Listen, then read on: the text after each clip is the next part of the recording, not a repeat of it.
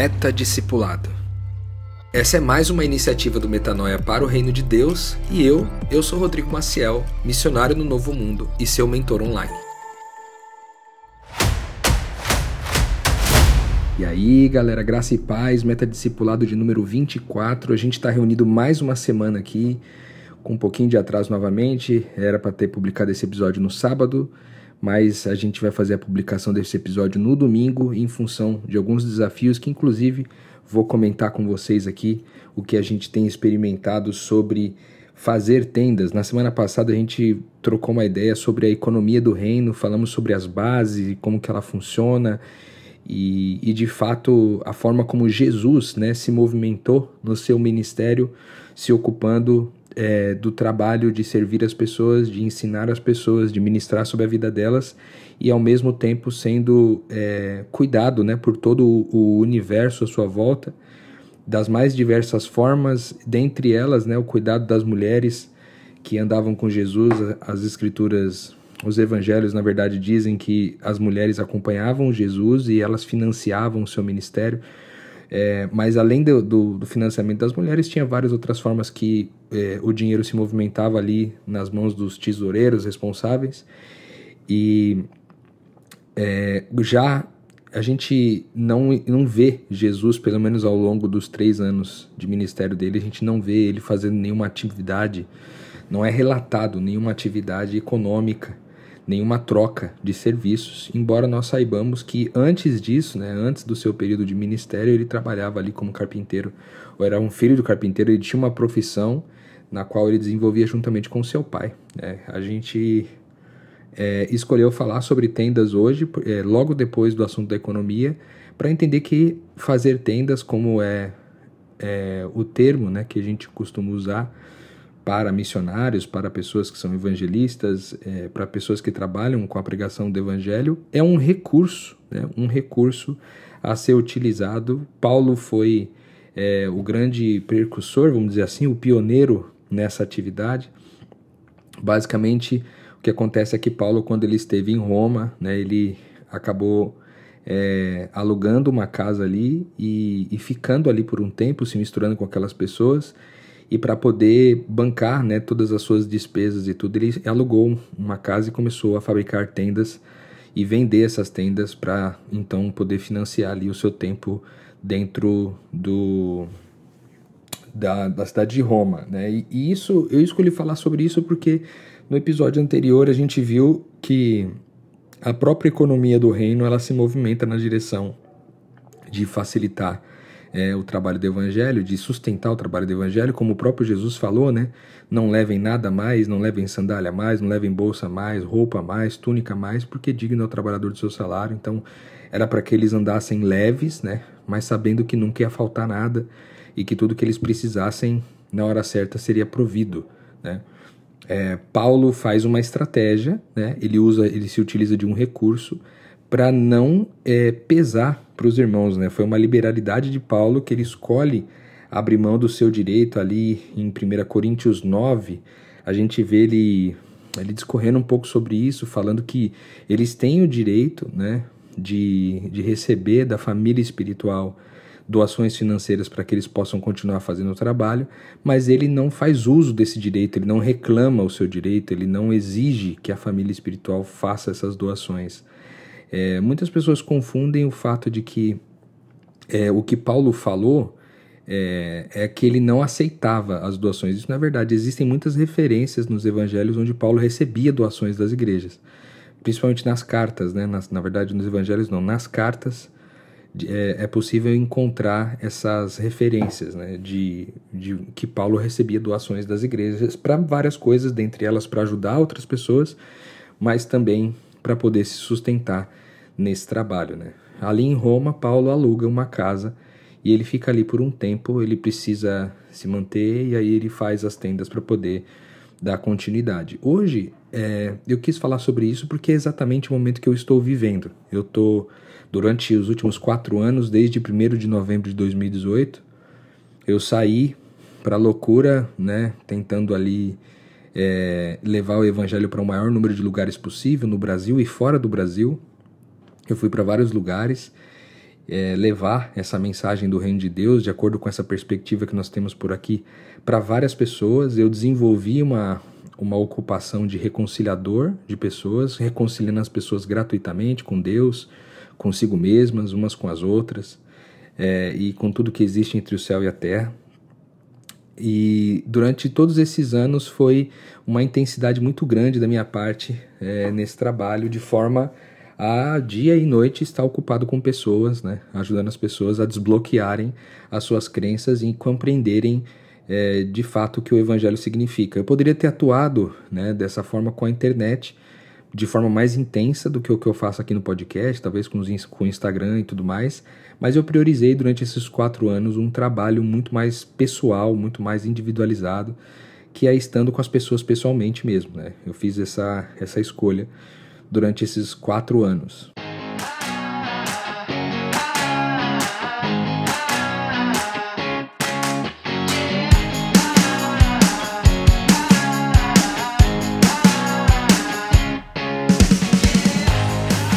Acontece que faz hoje exatos 10 dias que eu é, escolhi fabricar algumas tendas, né, usando essa metáfora de Paulo, e basicamente foi trabalhar como motorista de aplicativo. Eu tô aqui na cidade de São Paulo, eu aluguei um apartamento aqui bem no centro de São Paulo, e, e eu percebi que ao longo das últimas semanas, das últimas semanas talvez não, mas dos últimos meses, né, houve aí uma, é, enfim, várias coisas aconteceram com as pessoas que doavam regularmente para mim, né? Em geral, esses dias eu fiz um cálculo de que a gente estava atendendo aproximadamente 2.600 pessoas e dessas 2.600 pessoas, apenas 10 pessoas eram as pessoas que eram doadoras efetivamente do ministério, pessoas que doavam regularmente, né?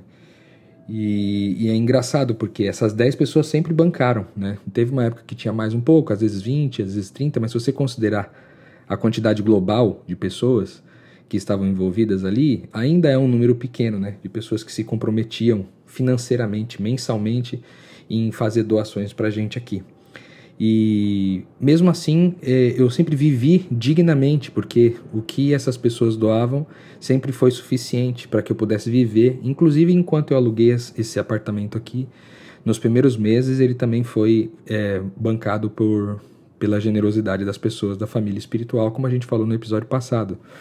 Acontece que essas doações foram caindo por N motivos, né? As pessoas foram tendo suas dificuldades e, e aí eu fiz uma escolha de trabalhar como motorista de aplicativo. Então eu comprei um carro com dinheiro da, da minha casa que eu, que eu vendi, né? A minha, era o meu último bem é, da minha vida anterior, né? Da, da, daquilo que eu vivia antes. E eu escolhi comprar um carro e começar a trabalhar com aplicativo.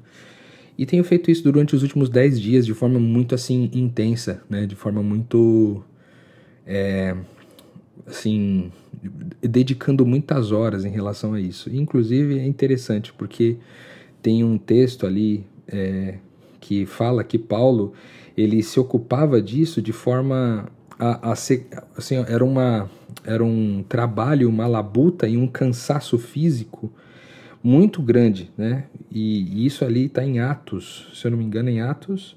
Não, é em 1 Tessalonicenses 2,9, que fala que. Fala assim, vocês não se lembram, irmãos, do nosso labor e da nossa fatiga e de como dia e noite a gente trabalhou para não viver às custas de nenhum de vocês, proclamando o evangelho do Reino de Deus? Então, é, Paulo toma essa decisão porque em algum momento pesou economicamente para as pessoas que costumavam doar para ele e ele toma a decisão de fazer as tendas e ele vai lá fazer as tendas e não querendo exigir nenhum direito né, dos irmãos. Ele faz essa escolha proposital e não exige nenhum direito de ninguém. Embora esse direito exista, dado pelo próprio Jesus, né? É, ele não exige. Foi a minha escolha também. Eu falei, eu, eu entendo que meus irmãos estão sobrecarregados, né, com essas doações para mim, e eu vou tomar uma decisão de fazer alguma coisa. Então tem sido legal porque muito do que eu aprendi ao longo dos últimos quatro anos, pregando o evangelho, reconciliando pessoas das mais diversas necessidades, agora a gente tem a oportunidade de fazer isso no Uber, não, não são todas as vezes, talvez ali uns, uns 10% ou 15% dos passageiros que entram no carro é, eu consigo abordar e falar alguma coisa, porque muitos deles querem viajar em silêncio, outros é, estão, enfim, ocupados com trabalho, coisa do tipo, e a gente acaba não conseguindo ter outra forma de oferecer o reino de Deus a não ser agir com muita gentileza, com muita bondade, né? Inclusive, recentemente, eu tive uma experiência com uma moça que foi muito grossa, assim, durante toda a viagem ela estava bastante estressada, então ela me ofendeu algumas vezes com algumas palavras ruins, ela, ela disse algumas coisas muito negativas, ela, ela, ela forçou uma barra muito grande em relação a muitas coisas ali, é, operacionalmente falando do aplicativo, né, pediu para eu parar no lugar, me deixou esperando durante muito tempo e eu escolhi esperar. Eu fui, eu estava é, perdendo, vamos dizer assim, dinheiro com isso daí, mas escolhi esperar. E aí eu, eu fiz um trajeto com essa mulher e no final ela, ela ficou bastante surpresa e disse que não estava acostumada a ver esse tipo de comportamento dos motoristas de aplicativo, de gentileza, de bondade, né, de conseguir subverter a maldade. É, e aí ela, ela agradeceu por isso tal, e depois até me fez uma, uma doação. E foi interessante porque lá no, no aplicativo da Uber você tem uma, uma opção né, de, de de você fazer uma doação fora o valor que você paga pela corrida, você acrescentar uma gorjeta, vamos dizer assim, para um motorista, né? E eu tenho recebido muitas gorjetas dessas, de acordo com as conversas e com toda a bondade, com toda a gentileza que a gente tem feito. É, são gorjetas pequenas, às vezes 3, 5 reais, mas já totalizou, ao longo dessas 200 corridas, já totalizou em número de pessoas, um número maior de pessoas que, que era um número de pessoas que doavam para mim, lógico, não, do, não em relação aos valores, mas em relação às doações. E eu fiquei bastante surpreso com relação a isso, porque é, isso mostra né, que a generosidade ela está inclusive fora do ambiente religioso, né, fora do ambiente da família espiritual é, consciente de que é família espiritual, né? São pessoas que não têm ligação nenhuma comigo do ponto de vista espiritual, não tem ligação nenhuma com a família espiritual, com a igreja, com a comunidade, mas ainda assim doam, né? Fazem questão de doar.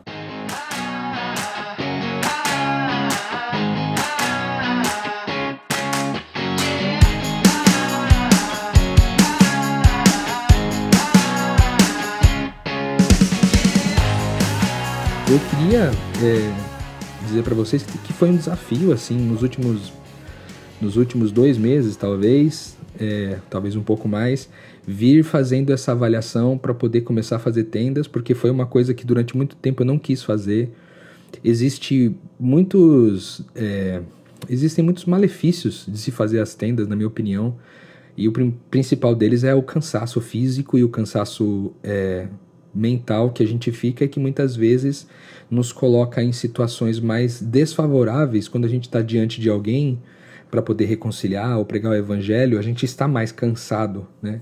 E, e aí é mais difícil, normalmente, você ter a mesma sensibilidade, a mesma, a mesma capacidade de parar e sem o estresse e a ansiedade do dia a dia de trabalho, a gente conseguir aconselhar as pessoas nas coisas que elas vivem. Então é um desafio, é, mas tem sido possível. Né? Hoje mesmo é, é, domingo, agora próximo da hora do almoço. Daqui a pouco eu saio de novo para rodar mais um pouquinho aqui na capital, é, em São Paulo, para encontrar outros passageiros e quem sabe pregar o evangelho para essas pessoas e, e, e, falar do reino de Deus para elas. É lógico que eu acredito que Paulo fazia isso, ao fazer as tendas e vender as tendas para outras pessoas, ele acabava se conectando com as pessoas de Roma e falando sobre o evangelho. Mas tem um texto de Atos 28, nos versículos de 30 a 31, que diz que Paulo permaneceu ali naquela, naquela casa que ele alugou, né, e ele recebia todas as pessoas que o procuravam, pregando o reino de Deus com toda a intrepidez, né, sem impedimento nenhum. Ele ensinava as coisas referentes ao Senhor Jesus Cristo. Eu gosto muito desse texto porque ele tem baseado muito assim a minha energia nesse lugar, né? Sobre o fato de que, embora eu esteja totalmente ocupado, né, com o, o, trabalho, né, eu acabo recebendo pessoas às vezes aqui na minha casa, às vezes recebo pessoas é, em outros ambientes aqui na cidade de São Paulo para poder conversar sobre o reino de Deus, para poder ensinar e, e, com, com toda a intrepidez, sem colocar impedimento nenhum, né? No, tipo, ah, eu tenho trabalho para fazer, ainda continua sendo minha prioridade, Mas diferente de antes, que eu ia muito atrás das pessoas para ajudá-las né, nesse processo, agora eu estou basicamente recebendo as pessoas, como o Paulo fez. Né? Nesse período, ele passou a receber mais as pessoas do que ir até as pessoas. Né? No tempo que ele tinha livre, então ele podia receber essas pessoas e, e naquele espaço de tempo ele não criar né, é, empecilhos para que esse evangelho fosse pregado. Né? Então, é isso que eu tenho feito por aqui.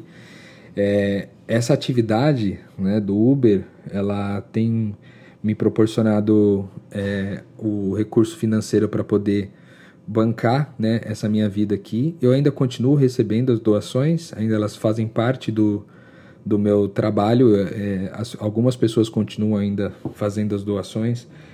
Continua, continua sendo muito importante para mim né, que as pessoas compreendam essa, essa minha atividade e continuem doando para que, enquanto eu, eu, eu não estou fazendo o trabalho de Uber para poder atender algumas pessoas, eu consiga de fato então continuar é, recebendo essas doações para poder, enfim, equilibrar as despesas aqui.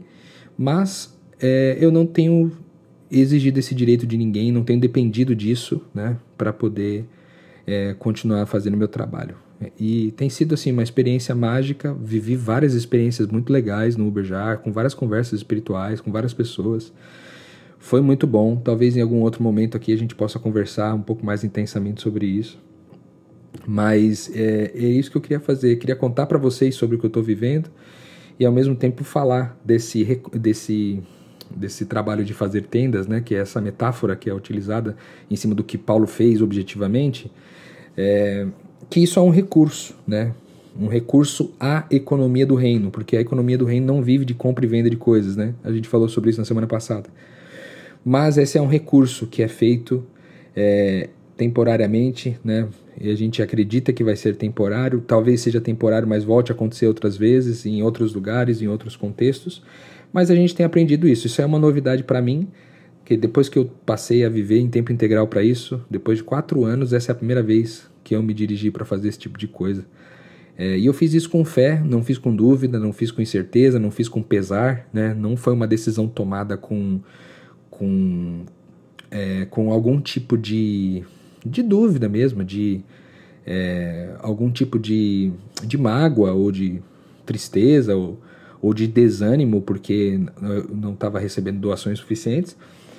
Mas foi com fé, foi com convicção, e é isso. Eu não sei por quanto tempo isso vai durar. A gente está aqui na cidade de São Paulo, encontrando com uma renca de gente aqui e vamos fazer o que tiver que fazer pelo tempo que for necessário, certo? Lembrando aqui das bases, né? É, que eu também recorri a estudar é, de Paulo para poder fundamentar biblicamente tudo aquilo que a gente tem experimentado por aqui. Então, Paulo fez o trabalho de tendas por liberalidade, né, para não pesar para os irmãos, ele abriu mão de exigir esse direito dado por Jesus, né? Jesus atuou de uma outra forma. Lá em Roma ele aluga uma casa, assim como eu tenho feito aqui, aluguei uma casa aqui em São Paulo, bem na cidade, como ele fez, né? Ele recebe pessoas nessa casa, né? Ele recebe pessoas na vida e continua pregando o evangelho, ensinando, né? Com intrepidez e com sem impedimento algum.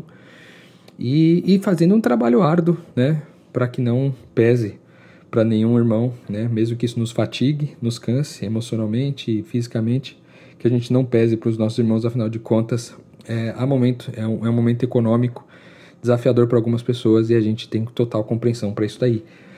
Então é isso. Bora lá. Daqui a pouco tem que pegar o Uber mais uma vez e carregar novos passageiros hoje. Essa é a minha mensagem para você. Hoje, o recurso de fazer tendas. Espero você na semana que vem. Até lá.